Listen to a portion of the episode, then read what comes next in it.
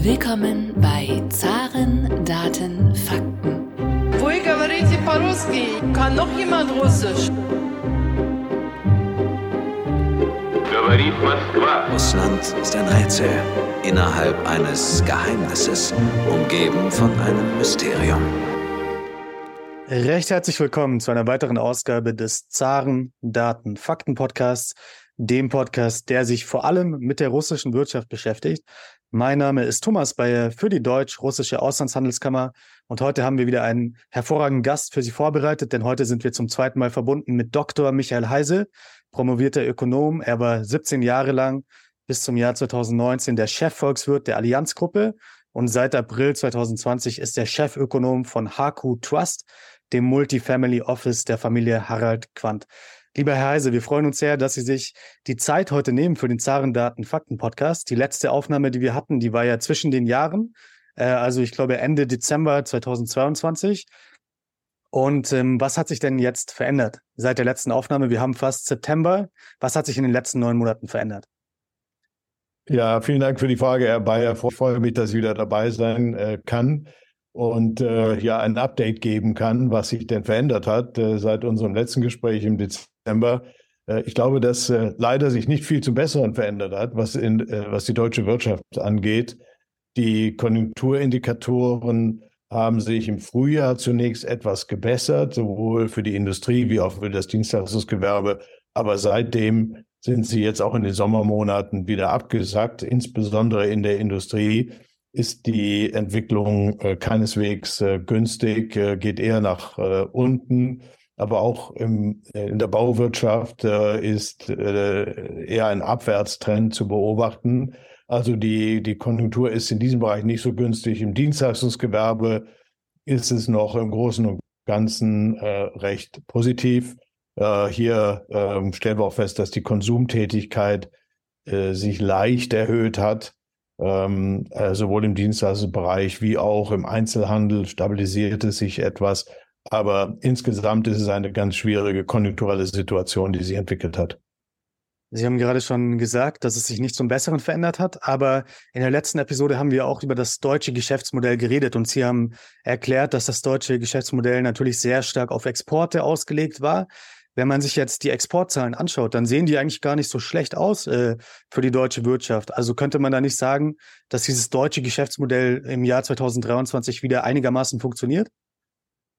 Ähm, ja, gute Frage. Wir, äh, glaube ich, man tut gut daran zu sagen, was ist denn das deutsche Geschäftsmodell, bevor man äh, eine Prognose abgibt. Ähm, vielfach wird ja gesagt, also das deutsche Geschäftsmodell, das liest man in den Medien äh, von, von Politikern, hört man es, das, äh, das äh, besteht darin, dass man äh, billiges russisches Gas verwendet hat, um dann wettbewerbsfähige Preise für Industriewaren zu produzieren und die weltweit abzusetzen. Ich glaube, das ist eher eine Karikatur des deutschen Geschäftsmodells als wirklich ein umfassende, eine umfassende Definition. Ähm, das deutsche Geschäftsmodell ist äh, eben durch zwei Dinge vor allem gekennzeichnet. Durch einen relativ großen Industriesektor, der allerdings an der gesamten Wertschöpfung allmählich zurückgeht. Äh, und zweitens durch eine Internationalisierung diese Internationalisierung bezieht sich jetzt nicht nur auf Absatzmärkte, dass eben sehr viel exportiert wird, sondern eben auch darauf, dass Deutschland äh, seine Produktion sehr stark diversifiziert hat, ähm, in verschiedenen Ländern der Welt eben die Vorteile der Standorte, der jeweiligen Standorte sich zu Nutzen macht. dass es inzwischen auch seine Bezugsquellen für Vorleistungen Rohstoffe und andere Vorleistungen diversifiziert, auch sehr international aufgestellt ist. Und äh, ich glaube, dieses Geschäftsmodell, das steht natürlich vor Herausforderungen, weil sich die Welt ändert, auch aufgrund der geopolitischen Lage. Neue Länder äh, in den Fokus geraten, man sich eher zurückzieht, natürlich auch aus China.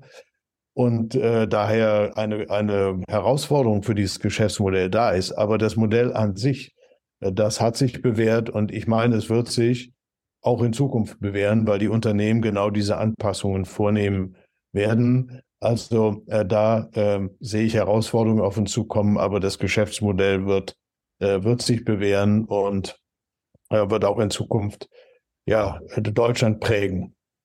Sie haben es gerade schon angesprochen, dass der Industriesektor in Deutschland etwas zurückgeht. Die Wirtschaftswissenschaftler sprechen ja, soweit ich weiß, vom Sekundärsektor. Ähm, und manche behaupten ja, dass es gar nicht so schlecht wäre, wenn sich quasi die Wirtschaft wegbewegt vom sekundären Sektor hin zum tertiären Sektor, hin zum Service-Sektor. Wie sehen Sie das? Ist das schlecht oder ist das einfach eine normale Entwicklung? Wir leben ja in der neuen Zeit quasi, äh, wo andere Jobs vielleicht aufkommen. Also vielleicht ähm, bewegt sich hier einfach nur etwas weg vom sekundären Sektor zum tertiären Sektor und das ist eigentlich eine positive Entwicklung für die deutsche Volkswirtschaft. Ja, das würde ich nicht ganz so positiv sehen, äh, weil ähm, der, äh, der Anteil der Industrieproduktion äh, tatsächlich aus Deutschland heraus sich verlagert in andere Länder hinein. Ähm, das wissen wir ja aus den Statistiken, aber auch aus vielen Umfragen, dass die Unternehmen doch hier in Deutschland viele Nachteile für die, für die Industrieproduktion sehen. Äh, nicht nur hohe Energiekosten und viele andere Dinge äh, äh, kommen, spielen da auch rein und deswegen auch verlagern. Das heißt also, weltweit gesehen wird die Industrieproduktion ähm, keinesfalls zugunsten der tertiären Produktion so stark sinken. Äh, das sehen wir dann nur in Deutschland. Und das, äh, das kann ich nicht positiv, äh, sagen wir mal, bewerten, weil ich glaube, wir brauchen eben Technologien in Deutschland, innovative Technologien. Und wir brauchen einen modernen Kapitalstock, der eine hohe Produktivität erzeugt. Gerade wenn die Bevölkerung und die Erwerbsbevölkerung dann schrumpfen werden, brauchen wir hohe Produktivität. Und die ist vor allem eben auch in den industriellen Bereichen, die innovativ tätig sind, ähm, gegeben. Insofern ist das schon ein, ein Problembefund äh, aus meiner Sicht, dass eben die Industrie ähm, doch in, äh, in Relation zur Gesamtwirtschaft zurückgeht, deutlich zurückgeht in, in Deutschland. Es ist nicht nur ein natürlicher Strukturwandel, sondern es hat eben auch mit äh, Verlagerungen äh, zu tun in andere Länder. Man sieht es ja ganz deutlich bei natürlich bei den energieintensiven Bereichen äh, wie äh, Chemie, ähm, äh, Glas, Keramik, ähnliche Bereiche, die, äh, die in Deutschland nicht mehr produzieren. Das ist keine günstige Entwicklung. Sie haben auch gerade schon angesprochen, dass ja im Frühjahr die Prognosen wesentlich positiver geworden sind für die deutsche Wirtschaft und jetzt wieder etwas negativer. Beispielsweise hat der, beispielsweise hat der Internationale Währungsfonds vor kurzem ja eine Prognose veröffentlicht, nach der Deutschland jetzt wieder in die Rezession kommen soll. Also wir hatten ja erst letztes Jahr diese Gemeinschaftsprognose, dann im ähm, Frühling sah es positiver aus, jetzt wieder diese neuen Prognosen, die wieder von der Rezession sprechen. Ähm, was, was sehen Sie da realistisch für das Bruttoinlandsprodukt 2023 für Deutschland? Kommt die Rezession und wenn ja, wie tief wird die Rezession? Also ich glaube, es ist schon berechtigt, von einer Rezession zu sprechen. Ähm, wir haben ja schon so eine Mini-Rezession hinter uns, wenn man so will. Wir haben im Winter zwei negative Quartale äh, gehabt und äh, jetzt das äh, zweite Quartal diesen Jahres war gerade mal eine Stagnation. Also das kann man schon als Rezession bezeichnen. War nicht sehr tief. Was kommt jetzt im zweiten Halbjahr? Ich denke, es wird eine gewisse Stabilisierung geben. Ich könnte mir vorstellen, dass wir mehr oder weniger mit einer Stagnation durch das zweite Halbjahr gehen. Äh, der Grund für diesen leichten Optimismus ist, dass wir auf der Konsumseite eine, äh, eine Stabilisierung sehen, leichte Zuwächse sehen werden. Und das hat äh, auch damit zu tun, dass die Inflation jetzt doch allmählich zurückkommt. Der Prozess ist ähm, langsam und hartnäckig, wie das erwartet war, aber er findet statt. Und das hilft natürlich sehr bei der Stabilisierung des Konsums. Im letzten Jahr ist das Bruttoinlandsprodukt in Deutschland ja um 1,5 Prozent gewachsen, äh, circa 1,5 Prozent. Die genaue Kommazahl weiß ich gerade nicht, aber im Jahr 2022 ist ja auch die deutsche Bevölkerung gewachsen um 1,3 Prozent. Jetzt meine Frage dahingehend auch an Sie als Wirtschaftswissenschaftler. Äh, wenn man sich das BIP pro Kopf quasi anschaut, sollte man da nicht nur äh, den Blick auf das Bruttoinlandsprodukt des Landes werfen, sondern auch vor allem den Blick auf das BIP pro Kopf werfen, weil wenn wir in Deutschland jetzt eine leichte Rezession haben dieses Jahr, 0,3 Prozent, 0,2 Prozent, wie auch immer, aber die Bevölkerung gleichzeitig steigt, dann ist die Rezession ja de facto noch höher, oder? Absolut richtig. Und ähm, ich würde auch diese minus 0,3, die Sie erwähnt haben, äh, teilen. Ich glaube, das wird das Ergebnis für 2023 sein. Äh, die Bevölkerung wächst leicht und das bedeutet natürlich, das impliziert, dass eben das Bruttoinlandsprodukt pro Kopf deutlich zurückgeht. Ähm, auch die Produktivität wird deutlich zurückgehen. Äh, das sind keine äh, guten Entwicklungen. Man kann natürlich jetzt relativieren, indem man darauf verweist, das ist äh, in erster Linie Konjunktur und, und nicht ein Trend. Äh, wenn die Konjunktur die sich dann bessert, dann wird es auch wieder positive Pro-Kopf-Daten geben. Aber äh, gleichwohl, das ist ähm, äh, ein deutliches Zeichen, der Wohlstand in Deutschland geht etwas zurück und er ist durchaus in Gefahr. Im Januar war Ihre Prognose für die Inflation in Deutschland bei 6,5 Prozent. Vor der heutigen Folge habe ich nochmal nachgehört. Äh, ich glaube, die letzten Prognosen zur Inflation sahen etwas besser aus. Was erwarten Sie denn jetzt äh, für das Gesamtjahr in Deutschland bezüglich der Inflation? Etwas ähm, weniger als noch im, äh, im Dezember prognostiziert. Aber äh, wesentlich stimmte das Bild von damals. Äh, aus den 6,5 äh, Jahresdurchschnitt ist das ja immer nur werden dann vielleicht 6,2 werden. Äh, das ähm, ist durchaus möglich. Die Inflation ist jetzt bei 6,2 und äh, jetzt im Juli gewesen. Und wenn, sie, wenn die Energiepreise, die ja jetzt äh, jüngst wieder gestiegen sind, äh, dann stabil bleiben, dann werden wir weiter runterkommen im Verlaufe des Jahres mit der Inflationsrate. Dann sind wir am Jahresende na, sicherlich nicht mehr bei einer 6, sondern vielleicht bei einer 4 oder vielleicht einer 3 vorm Komma sogar, wenn es gut läuft, äh, so dass im Jahresdurchschnitt immer noch so um, um ein bisschen über 6 wahrscheinlich dabei rauskommen wird. Also die Inflation äh, kommt zurück, aber es gibt natürlich Risiken, äh, wie, äh, wie, wie eben die Ölpreisentwicklung, Energiepreisentwicklung, Lebensmittelpreisentwicklung spielt eine Riesenrolle. Also da sind schon Risiken. Und natürlich, wenn die Inflation da nochmal anzieht, weil externe Faktoren sie nach oben treiben, äh, dann ähm, wird das weitere Spannungen natürlich mit sich bringen. Dann werden wiederum höhere Lohnforderungen äh, folgen. Und dann wird es noch schwieriger, die Inflation äh, wirklich zu bekämpfen. Also äh, es entwickelt sich in die richtige Richtung, aber leider nur sehr langsam. Wir können also festhalten, die Inflation 2023 wird deutlich unter der Inflation 2022 liegen. Und die Realeinkommen äh, 2022 sind ja stark ge gesunken um 4,1 Prozent äh, laut dem Statistischen Bundesamt. Ähm, wie sieht es denn jetzt aus 2023 für die Realeinkommen? Äh, wird es eine Erholung geben nach diesem Mega-Einbruch 2022? Ja, das ist der zentrale Punkt für die Weiterentwicklung der, der Konjunktur. Der Konsum ist eben die Hauptstütze der Konjunktur und, der, und, und die äh, Konsumnachfrage hängt von den Realeinkommen ab.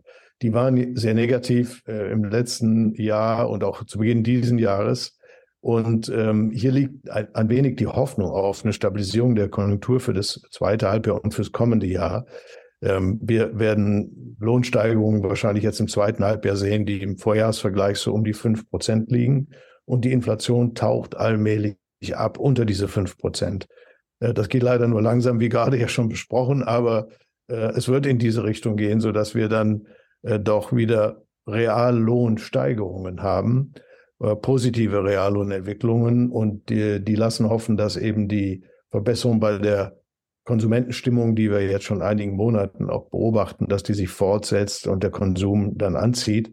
Das, das ist der Hauptgrund, warum ich glaube, man, man eine Stabilisierung der Konjunktur und keine Rezession prognostizieren kann.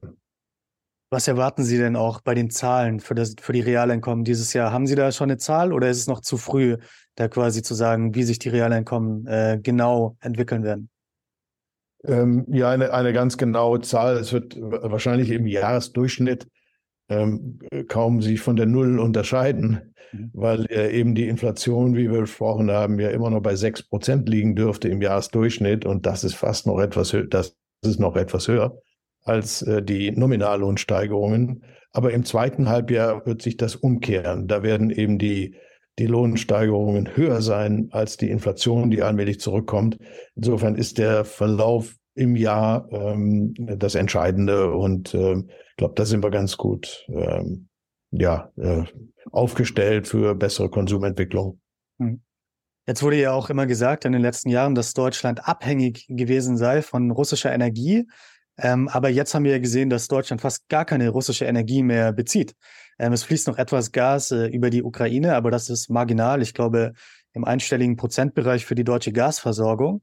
Ähm, Kann man also sagen, ähm, dass, Russ äh, dass Deutschland jetzt unabhängig ist von russischer Energie? Und ähm, als Frage vielleicht auch, war denn Deutschland überhaupt abhängig? Klar, wir haben jetzt ähm, eine leichte Konjunkturkrise, aber eine richtige Abhängigkeit war da doch vielleicht gar nicht so gegeben, wie sie von manchen an die Wand gemalt wurde, oder? Ja, der Markt ist äh, einfach größer und äh, marktwirtschaftliche Prozesse reagieren dann doch recht schnell auf, äh, auf äh, Schocks, auf Veränderungen in den Handels- und äh, Wirtschaftsbeziehungen. Äh, das haben wir gesehen, wie schnell etwa man LNG in Deutschland importieren kann. Das war fast schon überraschend schnell. Angebot gibt es da genug. Ähm, das hängt vom Preis ab, den man bereit ist zu zahlen. Also man hat sich doch sehr schnell unabhängig gemacht von insbesondere von von Gaslieferungen ähm, aus äh, Russland. Äh, das war ja das Schwierige. Der Ölmarkt ist ja ohnehin ein weltweiter Markt mit sehr vielen Anbietern.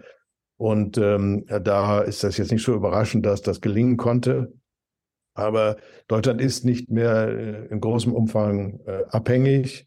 Äh, ich glaube, früher war es das schon. Ähm, wie gesagt, die, die Anpassung ist sehr schnell gegangen, aber äh, das war nicht unbedingt äh, zu prognostizieren. Insofern, wir sind, das war eine gelungene Transformation auch in der deutschen Wirtschaft, diese Abhängigkeit zurückzufahren. Und ähm, ja, und jetzt muss man halt sehen, wie die Preise sich für Energieprodukte auf den Weltmärkten entwickeln. Da spielt natürlich Russland immer noch eine ganz erhebliche Rolle. Aber äh, eben nicht nur Russland, sondern natürlich auch die Ölproduzenten im arabischen Raum haben, eine, haben einen erheblichen Einfluss. Und äh, im Moment geht es ja tendenziell eher nach oben mit den Preisen. Ja, lassen Sie uns noch etwas über die russische Wirtschaft reden. Was ist denn Ihre Einschätzung zu den neuesten Zahlen, die wir bekommen haben zur russischen Wirtschaft? Beispielsweise die meisten Experten gehen mittlerweile von einem Wachstum aus dieses Jahr. Äh, dieses Wachstum könnte sogar überhalb der zwei Prozent Marke liegen. Aber in den letzten Tagen haben wir natürlich auch gesehen, dass der Rubel sehr stark schwächelt. Äh, beispielsweise für einen Euro bekommt man die, gerade ähm, Tag der Aufnahme ist äh, Montag, der 14. August, 110 äh, Rubel. Ähm, ja, was ist da Ihre Einschätzung zu diesen Zahlen, also zu dieser Wachstumsprognose? Auch des IWFs, der hat jetzt ja 1,5 Prozent gesagt, aber andere Experten sagen sogar, das könnte noch mehr sein. Und auch zu, zum Rubelkurs gerade. Wie schätzen Sie das alles ein? Ja, also es ist eine ähm, Entwicklung, die für mich nicht ganz unerwartet kommt. Ähm, ich glaube auch, dass eine 2% äh, Bruttoinlandsproduktsteigerung durchaus möglich ist. Äh, ich habe nicht damit gerechnet, dass die russische Wirtschaft jetzt in ein tiefes Loch fällt, äh, insbesondere aufgrund der, äh, der Sanktionen und der Handelsbeschränkungen und ähm, der Abwendung äh, westlicher Länder von Russland vom, vom Handel mit Russland. Das ähm, äh, habe ich nicht erwartet, dass, dass die, die russische Wirtschaft tief nach unten ziehen würde. Äh, es ist eben so, dass in einer ja auch Kriegswirtschaft eben sehr häufig sehr viel Nachfrage da ist, weil der Staat ähm, äh, doch auch spendabel ist gegenüber der Bevölkerung, aber auch äh, in erheblichem Umfang natürlich die Industrieproduktion, die Militärproduktion ankurbeln muss und dadurch äh, doch eher expansive ähm, Effekte entstehen, wie das im Übrigen in früheren Krisen, äh, in denen andere Länder beteiligt waren, auch der Fall war. Also ähm, äh, eine, auch eine stark steigende Militärausgaben, die finanziert man nicht unbedingt über Devisenpolster, äh, die Russland ja auch noch äh, hat und über die es verfügt, sondern im Wesentlichen über inländische Geldschöpfung und äh, inländische Verschuldung des Staates äh, die äh, in Russland ja nie so hoch war und durchaus gesteigert werden kann. Also ähm, ist da keine automatische Bremse für die Wirtschaft eingebaut. Und das Ergebnis finde ich ähm, nicht überraschend. Es wird all diejenigen enttäuschen, die gesagt haben, dass man also mit diesen Sanktionen auf den verschiedenen Bereichen und Ebenen ein, äh, ein Ende äh, sozusagen der Finanzierung herbeiführen kann für den russischen Staat. Das äh, war nie plausibel und es zeigt sich, dass es nicht plausibel ist. Natürlich hat das aber auch alles eine Rückwirkung, was jetzt passiert, dass man ähm, ja in Zeiten relativ hoher Inflation trotzdem die Zinsen einigermaßen niedrig gehalten hatte. Ähm, inzwischen sind sie ja etwas angestiegen. Natürlich führt das dazu, dass der der Außenwert des Rubel äh, schwach wird. In diese Richtung äh, äh, wirkt auch, dass eben die Staatsverschuldung gesteigert äh, werden muss, um diese Ausgaben verschiedener Art äh, zu finanzieren. Und ähm, das äh, hat den Rubelkurs äh, gedrückt, ähm, was wiederum Importe äh, teurer macht. Äh, aber ich denke, dass, dass äh, der, der Rubelkurs sozusagen nicht die, ähm, den wirtschaftlichen Aufschwung komplett äh, konterkarieren wird. Ähm, da ist ja keine, keine Verschuldung, die in großem Umfang jetzt in Fremdwährungen zurückzuzahlen wäre äh, und man äh, mit einem sehr, sehr schwachen Rubelkurs umrechnen müsste, so dass der Kapitaldienst äh, erdrücken würde. Das ist ja alles nicht der Fall. Daher glaube ich, dass die Wirtschaft also diesen schwachen Rubel auch verkraften kann. Sie haben gerade gesagt, dass Sie nicht damit gerechnet haben, dass die Sanktionen die russische Wirtschaft wirklich hart treffen werden, äh, würden. Äh, aber wir haben ja auch mit vielen Top-Experten hier im Podcast geredet, mit den deutschen Top-Experten zu Sanktionen äh, und auch zur russischen Wirtschaft. Und die meisten Experten, die gingen ja davon aus, dass diese Sanktionen wirklich die russische Wirtschaft treffen werden im Bereich von minus 15 Prozent. Äh, selbst Anfang diesen Jahres haben die, viele Experten gesagt, beispielsweise Dr. Janis Kluge von der Stiftung Wissenschaft und Politik hat bei uns im Podcast gesagt, er geht von einer Rezession dieses Jahr in Russland von über drei Prozent aus. Ähm, warum lagen denn die meisten Experten jetzt nicht nur falsch, sondern äh, so falsch? Warum ja. haben die das nicht gesehen, ja. wie Sie es gesehen haben? Also es gab ja anscheinend Leute, die es gesehen haben. Ja, ja, also ich glaube, dass man die, die ähm, Fristigkeit äh, oder die Ze den Zeitversatz in der Wirkung von Sanktionen etwas unterschätzt äh, hat. Ich bin auch der Meinung, dass Sanktionen und ähm, Technologie ähm, äh, sagen wir, Verbote von Technologieexporten nach Russland und ähm, äh, sagen, beendete Partnerschaften zwischen Technologieunternehmen des Westens und, und russischer Unternehmen und all solche Dinge, die werden Russland langfristig äh, schaden, enorm schaden sogar. Aber das sind keine kurzfristigen Effekte, die jetzt äh, plötzlich eine 15-prozentige Rezession erzeugen, sondern die strecken sich über sehr, sehr viele Jahre. Und ich denke, äh, das haben viele doch unterschätzt. Es war immer die Vorstellung, dass äh, wenn man äh, es verhindert, dass der große Dollar- und äh, Goldbestand Russlands sozusagen zur Finanzierung eingesetzt werden kann, deswegen trafen ja die Sanktionen auch die russische Zentralbank, dass dann eben äh, das Land abgeschnitten wäre von, von Importen und von der Finanzierung äh, auch der, der Militärausgaben. Das ist war nicht zu erwarten, ist auch beileibe nicht der Fall. Wir sehen natürlich, dass, und das sollte auch der Westen sehr klar sehen, dass die Importe, die jetzt nicht mehr aus dem Westen kommen, äh, überwiegend aus äh, China kommen. Und zwar in großen Mengen aus China kommen, ähm, wie auch aus anderen früheren Sowjetrepubliken oder aus der Türkei. Äh, da, da sind natürlich auch Umgehungsprozesse von, ähm, von Sanktionen sicherlich spielen da eine Rolle. Ähm, aber also Russland ist da keineswegs äh, technologisch völlig abgeschnitten und ähm, ja, wird langfristig große Nachteile haben äh, von diesen Sanktionen, aber deswegen nicht in eine Rezession in, in diesem oder auch im nächsten Jahr rutschen.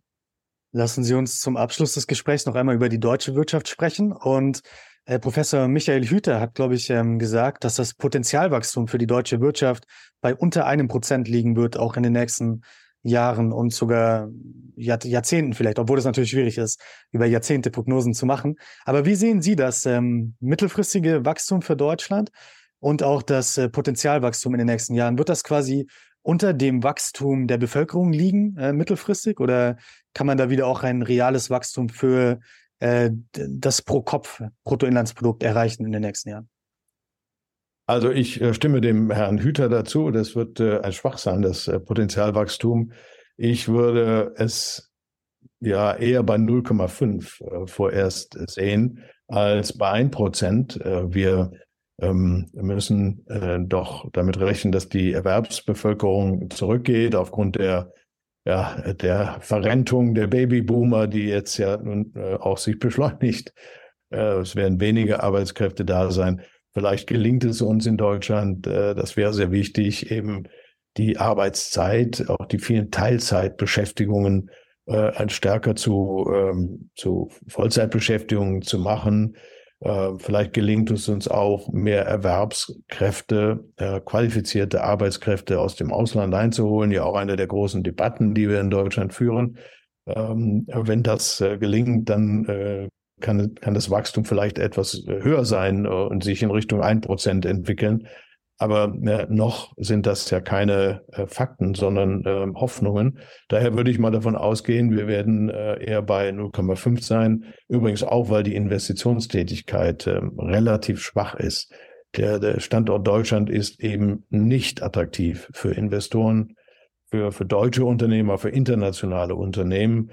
Äh, die ganzen Beispiele der letzten Zeit sind ja nun sehr stark subventionsgeprägt. Die großen Chipfabriken und äh, Batteriefabriken sind natürlich auch vom Staat angelockt worden aus, anderen Gründen als nur Konjunktur. Und ähm, damit kann man aber sozusagen nicht beweisen, dass der Standort äh, doch attraktiv ist. Er ist nicht attraktiv. Die Bedingungen sind, haben sich überwiegend auch im Vergleich zum Ausland verschlechtert. Deswegen ist die Investitionstätigkeit auch gering. Der Kapitalstock wächst nicht stark und auch das beeinflusst das Potenzialwachstum äh, und führt zu dieser eher schwachen Prognose. Am Ende, glaube ich, wird das ähm, Potenzialwachstum in etwa so hoch sein wie das Bevölkerungswachstum, äh, das vermutlich etwas zurückgehen wird. Wir hatten ja diese starke Einwanderungswelle, auch durch den Ukraine-Krieg. Und ähm, äh, das wird sich abflachen und, und beides wird auf gleicher Höhe sein, so dass die Pro-Kopf-Einkommen eigentlich nicht ähm, positiv sich entwickeln. Und ähm, ja, das ist äh, keine besonders ähm, optimistische Aussicht für die deutsche Wirtschaft. Als allerletzte Frage ganz konkret, was erwarten Sie jetzt für das Jahr 2024 für die deutsche Wirtschaft? Ja, also 24 äh, wird weiterhin äh, ne, ein schwaches Jahr werden, äh, aber nicht mehr ganz so schwach wie das Jahr 23. Die Gründe haben wir kurz gestreift. Äh, die Konsumkonjunktur wird auf bess aufgrund besserer Realeinkommensentwicklung wieder etwas Tritt fassen und nach oben gehen. Also wenn, wenn es gut läuft, äh, können wir die Eins äh, ins Visier nehmen, eine positive Eins für das Wachstum im Jahre 2024. Das ist auch eine Prognose, wie sie der IWF äh, in etwa verlautbart hat. Ich glaube, das ist ganz plausibel. Lieber Herr Heise, vielen Dank für das Teilen Ihrer Expertise. Vielen Dank für Ihre Zeit. Und hoffentlich in der Zukunft können wir wieder einmal eine Episode aufnehmen, können uns anschauen, wie sich die Konjunktursituation in Deutschland entwickelt hat, ähm, wie sich auch die russische Wirtschaft weiterentwickelt, Vielen Dank und noch äh, beste Dank. Grüße nach ja. Italien. Ja, danke schön. Wiederschauen.